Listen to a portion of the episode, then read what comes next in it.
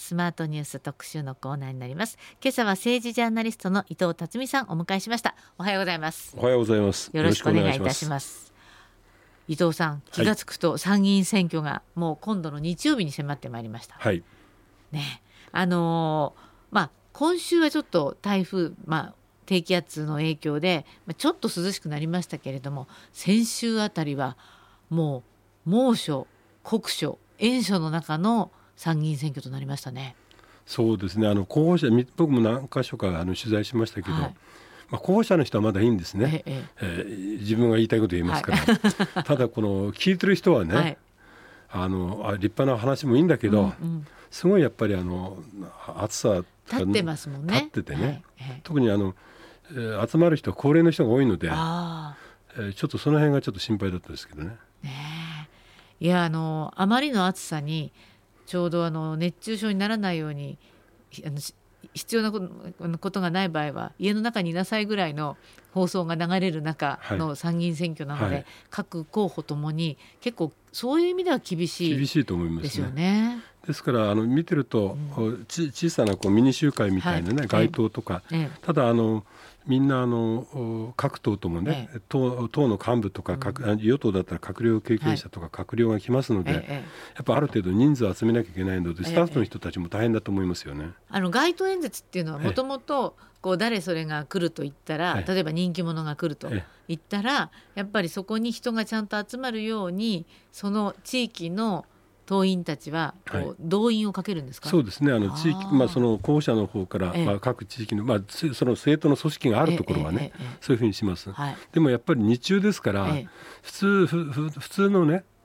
えー、ちゃんとあの 普通のなんていうか、まあ、あの中中高年の人は働いてますから、どうしてもあの高齢者高高齢者になりますよね。はい、はい、だからあの特にそういうこうああいう熱中症とかはね気をつけてると思います。ねでも候補者の方たちもまああのジャケット着てたりする人もいるわけで、もうみんな T シャツかポロシャツにした方がいいんじゃないかってまあでも今今結構ねみんなあの T シャツとかポロシャツですよね。ねそネクタイはしてません。もう本当に大変だと思いますからね。はい、さあまあそんな今回の参議院選挙なんですが、まあどのような選挙と伊藤さん位置づけていらっしゃるんでしょう？あこれはあの毎回ね、ええ、国政選挙はねいつもあの、はい、まあえー、今年最大のね、はい、政治決戦とかね、はい、言われるんですけれども、はい、呼ばれますけれども、今回の参議選はこれまでの選挙以上にですね、僕はあの日本にとってね、日本の将来にとって非常に重要なあの意味を持つ選挙だと思っています。どうしてでしょうか？それはですね、やっぱり今あの一つはあのロシアによるね、ウクライナへの軍事侵略が、によって世界の秩序が大きく変わろうとしてますよね。それに対してやっぱりあの日本も世界の中の日本として、後でも申し上げますけどやっぱり共通の価値観、うん、えー、民主自由とか民主主義とか、はい。はい、えー、人権尊重、法の支配というねそういう共通の価値観を持っている国がやっぱり結束していかないと、いや一部のね、えー、はっきり言ってロシアとか中国のような先先制国家にね、うん。どんどんどんどん力で押されている現状があります。そういうことをやはり、あの今回はあの案案外あの参議院選挙でそんな政策が問わないんですけど今回やっぱりそれ、世界情勢の中で日本が今後どういくのかという立ち位置をね、はい、明確にする重要な選挙だと思います。そうですか。世界の中の日本ということを考えて、はい、その日本っていうのはどういう立ち位置でこれから、まあ、あの存在していくかという、はい、その存在意義そのものを通っていかなくてはいけない、はい、どういう日本に出なければならないかということをやっぱり考えなきゃいけないと思いますよね。うん、そうですか。だからだからだからといって先制主義国家とね喧嘩しろというんじゃないですよ、うん、それはいかにちゃんと距離を置いてあの喧嘩にならないように、うん、そこがやっぱり政治であり外交でありね、ことだと思いますのでそこは与野党問わずね、はい、あの日本という国の存在をね、はい、ちゃんと守っていかなきゃいけないということは大,、大事だと思います。そうかもしれませんね。あのー、まあ月曜日に出てくださっているジャーナリストの青木治さんなどもなどはあのやはり今回の選挙というのは後で振り返ってみるとあの大きな歴史の分岐点になるかもしれない選挙だと、まあ、それはやはりあのこう今回改憲勢力が3分の2を占めるかもしれないし、まあ、そういう意味でも大きな選挙になるかもしれないということをおっしゃっていたんですけれどもあのただしそんな中各、まあ、終盤の世論調査を見ているとやはりこう有権者の関心事一番は、まあ、物価高になっているようですね。そうですね、ねあの特に物価はあのすぐ身近な問題ですから、ね、生活に密着してますから、ね、ただあの僕はあの別にその岸田さんを弁護するわけじゃないけれども、ええ、一部野党はね、ええ、これは岸田さんの岸田さんによる物価高だ岸田インフレっていうふうに、ね、言ってますよね。うん、まあそれはコピーとして面白いんですけど、それは実質違うんであってね、はい、えー、あのそれは今回のやっぱりロシアのウクライナへの軍事侵略が大きな原因になってるわけですよね。はいそれは世界にも波及しているということだと思います。まあ、それに対してだからあの後で出てくると思いますけど石田さんが参議院選の中でね選挙ももちろん大事ですけどそれをあえて、えー、あのあれですね G7 としかも G7 まあ共通の価値観を持つ G7 の会合に出ました、はいはい、あと NATO にも出ました、ね、NATO, にその NATO は今現実にロシアと対峙している国ですから、うん。うん、そこそういうそこの首脳とですねやはり対面で意見を交換するということは非常に重要なことだと思います。うん。まあ、あの争点としてはその物価高もあれば、まあ、ある意味すごく大事な安全保障問題、はい、まあ、これはあの経済安全保障も含めた安全保障という意味では、はい、まあ、大きな争点になっているしあとはやはり憲法改正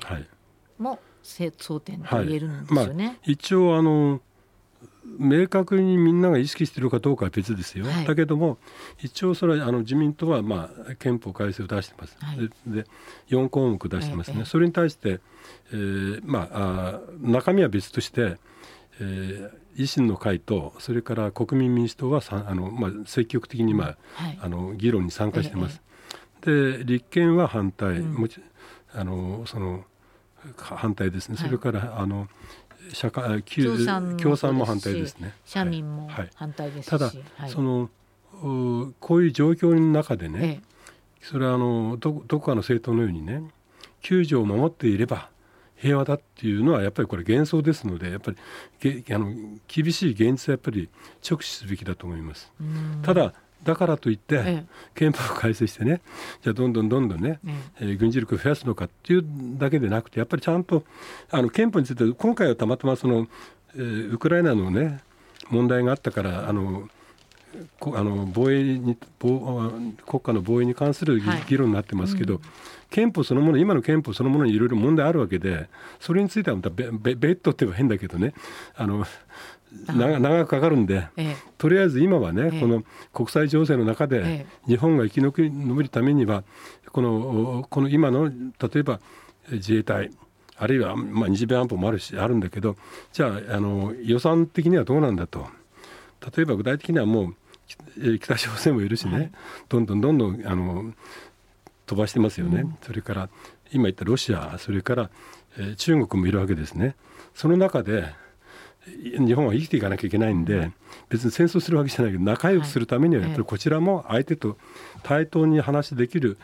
力を持った力の背景がなければ無理ですからね。いくら外交努力でもやっぱり背後に力がないと相手はいいこと聞きません。お互いに。そこはやっぱりある程度のねえー、あの防衛力っていうのは必要だと思います、うん、まあ、そういう考え方の方もたくさんいらっしゃいますし反対にやはり防衛費をあの増やすということは、まあ、パイというのは決まっているわけで、まあ、防衛費が増えるということは何かを犠牲にしなくてはならない。でもその暮らしがねこれ以上圧迫されるのはかなわんと答えている人が多いというのが今日の東京新聞の見出しになっていて、はい、あのやっぱり防衛費増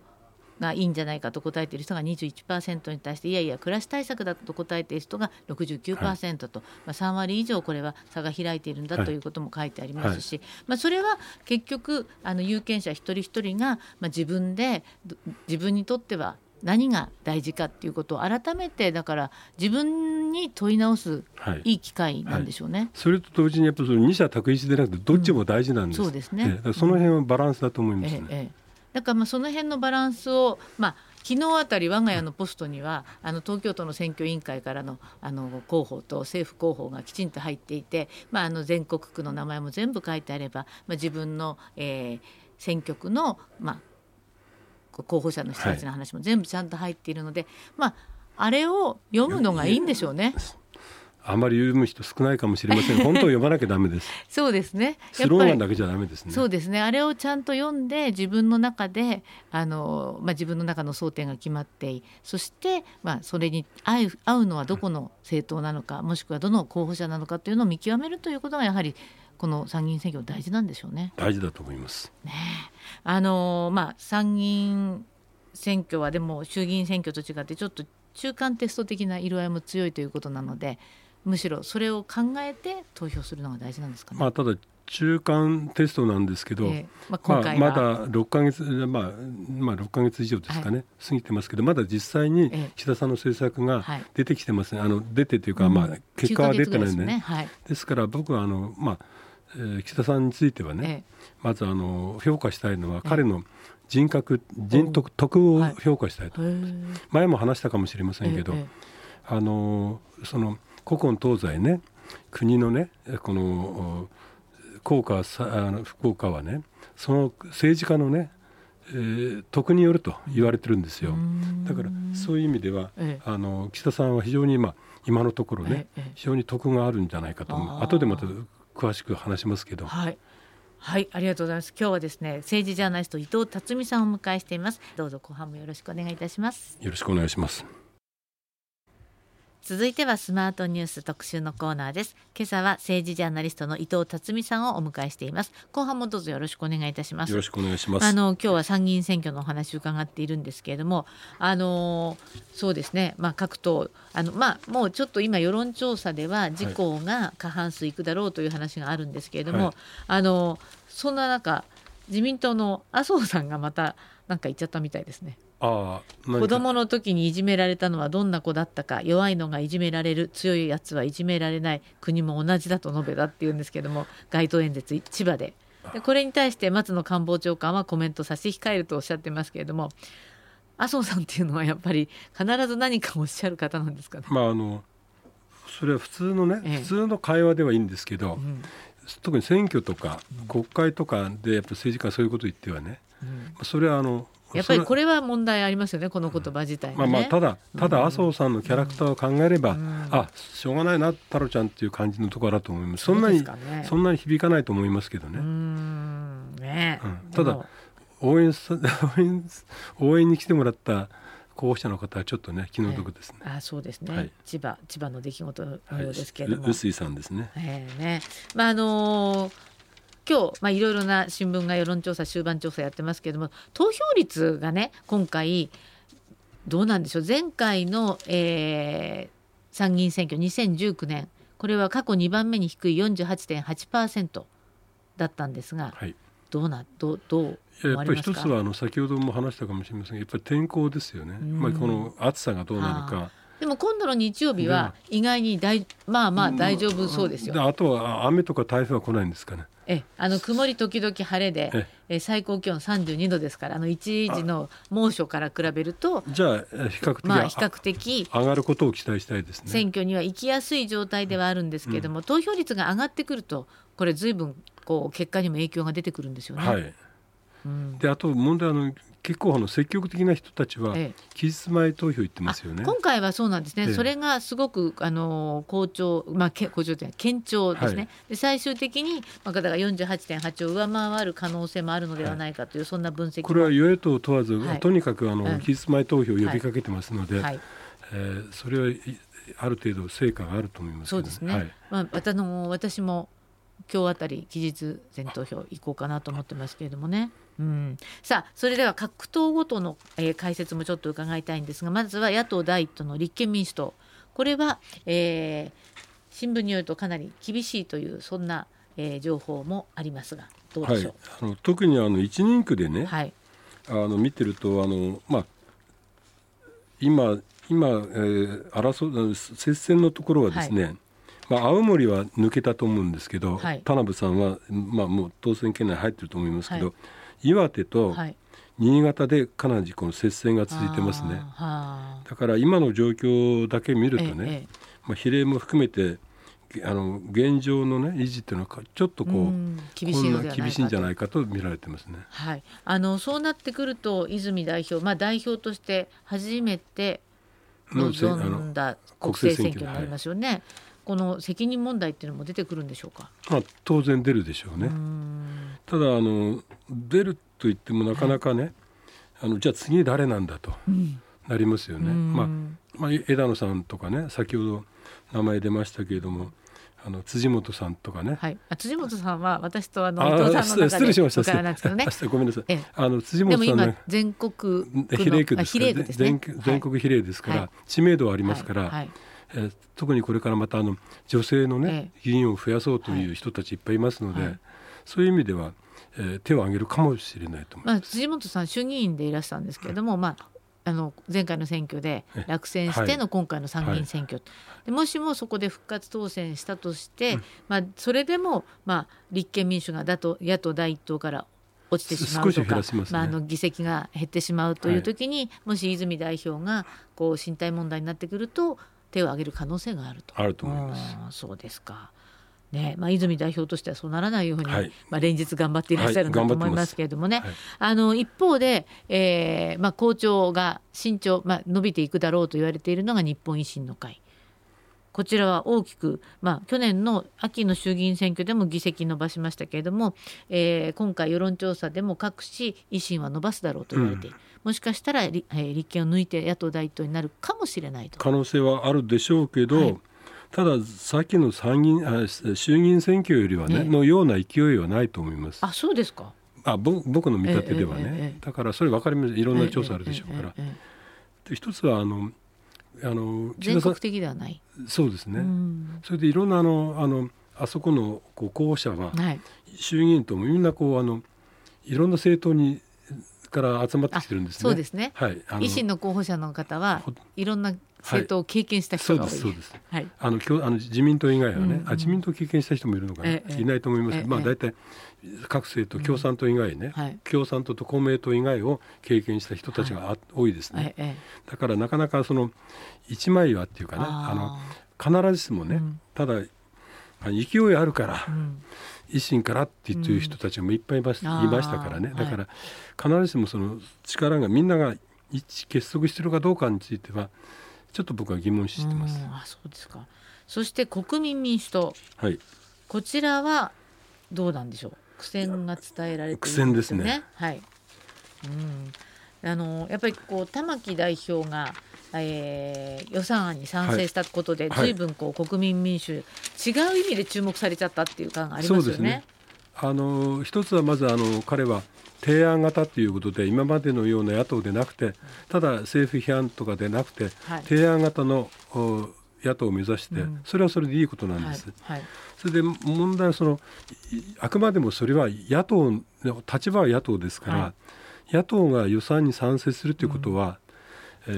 ー、それはもうあの予算だけでなくて、予算だけでなくて、すべての法案予算に関連しますから、うんうん、それにすべて賛成しなければ、うん。論理的に破綻しますよね。うん、そういうところまでは彼は僕は何回も言ったんだけど、言ったことあるんですけど、なんかそこはちょっとねあのちょっと困りますよね。自民党とのこう連立みたいなものを目指してるんですかね。うん、まあ、そういう気持ちはわかるんですが、連立今今公明党と自民党に2つの連立ですね。はい。はい。2党の連立でも大変なんですよ、まあ、毎日報道されるようにね、ええ、いろんなことでねもともとの、ね、価値観も違う部分がたくさんありますし、ね、それで調整してどうしてもそれ予算がつき、え、あの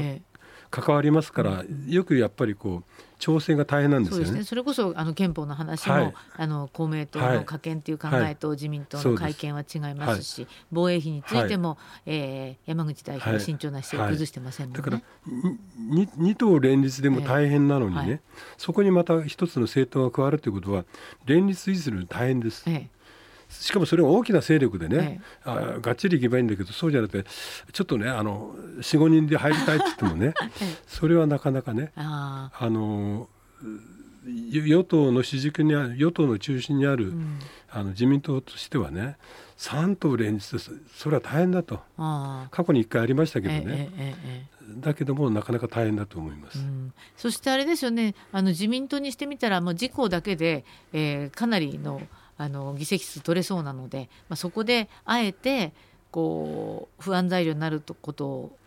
増やすかっていうとこれ疑問が残りますもんね。はい、まあ、だから自民党にとってはまあ、うん、表現が悪いんですが、はい、非常に都合のいい野党ですよね。えー、ですからいいアイデアを出してくれるわけですから、えー、それはあの汗かいていただいて、うん、手柄はね、うん、その政府のものになるわけですから。あのすごいまあ表現は悪いけど都合のいい野党と言われ見られてもね、まあ、こういうことで大変失礼な発言かもしれませんが、え僕から見るとそういう感じがします。で全くあの都合のいい野党ではない共産党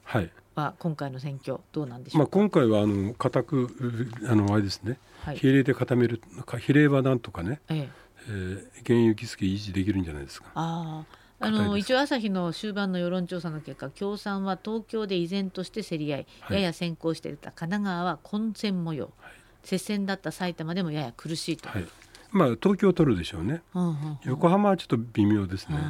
前回は埼玉で取ったんですよね、ええだけど今回はちょっとあの上田さんも出るんで、え、その分、あの共産党昔の昔の知事やった人ですね、はい。はい、ですから共産党、今、その後にいますから、ちょっと難しいです。そうなんですね。でもまあ現、そこそこ現状維持じゃないですか。うん。あのまあ、今回野、野党共闘というのが立憲との、はい、そこまでうまく言っていなかったですよね、はい。はい、これはやっぱり影響出ますか？あのやっぱりこの今回、その前回もね、ええ、立憲が負けたのは、うん、共産党と連 あの共闘しましたよね、うん、あのその時にやっぱりあのどうしてもこの日本人はやっぱりその共産党に特にはウクライナのあ、まあ、それウクライナ去年はその前ですけど前ですけど、はい、やっぱり共産党アレルギーってのは強いですね。例えば、まあ、あの日本人はこう皇室を非常に尊重してます、それ皇室をちょっと否定的ですよね。それから日本の安全保障はまあ自衛隊プラス日米安保ですけど安保も反対自衛隊違憲。それでまあ日米同盟強化する平和安全法制に対しても反対となればやっぱりそれはあの一般の人はなかなかねあの特にあの立憲の支持者の人でもね、うん、必要だと思ってる人もいるわけですから、うん、そうすればやっぱり票はいきませんよね。あれでだから立憲はなんかこう共産党にマークあのマークって言えば変だけど引っ張られてちょっとこうとばっちりだったと思いますよね。去年の秋の衆議院選挙、うんはい、だから今回、うん、だから今回はあのあの泉さんしんあの慎重になったんですあまり発言としてはっきり言わないまま選挙に突入した感ありますよね。はい、だからむしろね、ええ、あのあの共産党と連あの共野党共闘するんであれば参議院の方がね衆議院よりもやりやすいわけですよね。あの直接あんまりあの、あの衆議院の方がやっぱり重重みがありますから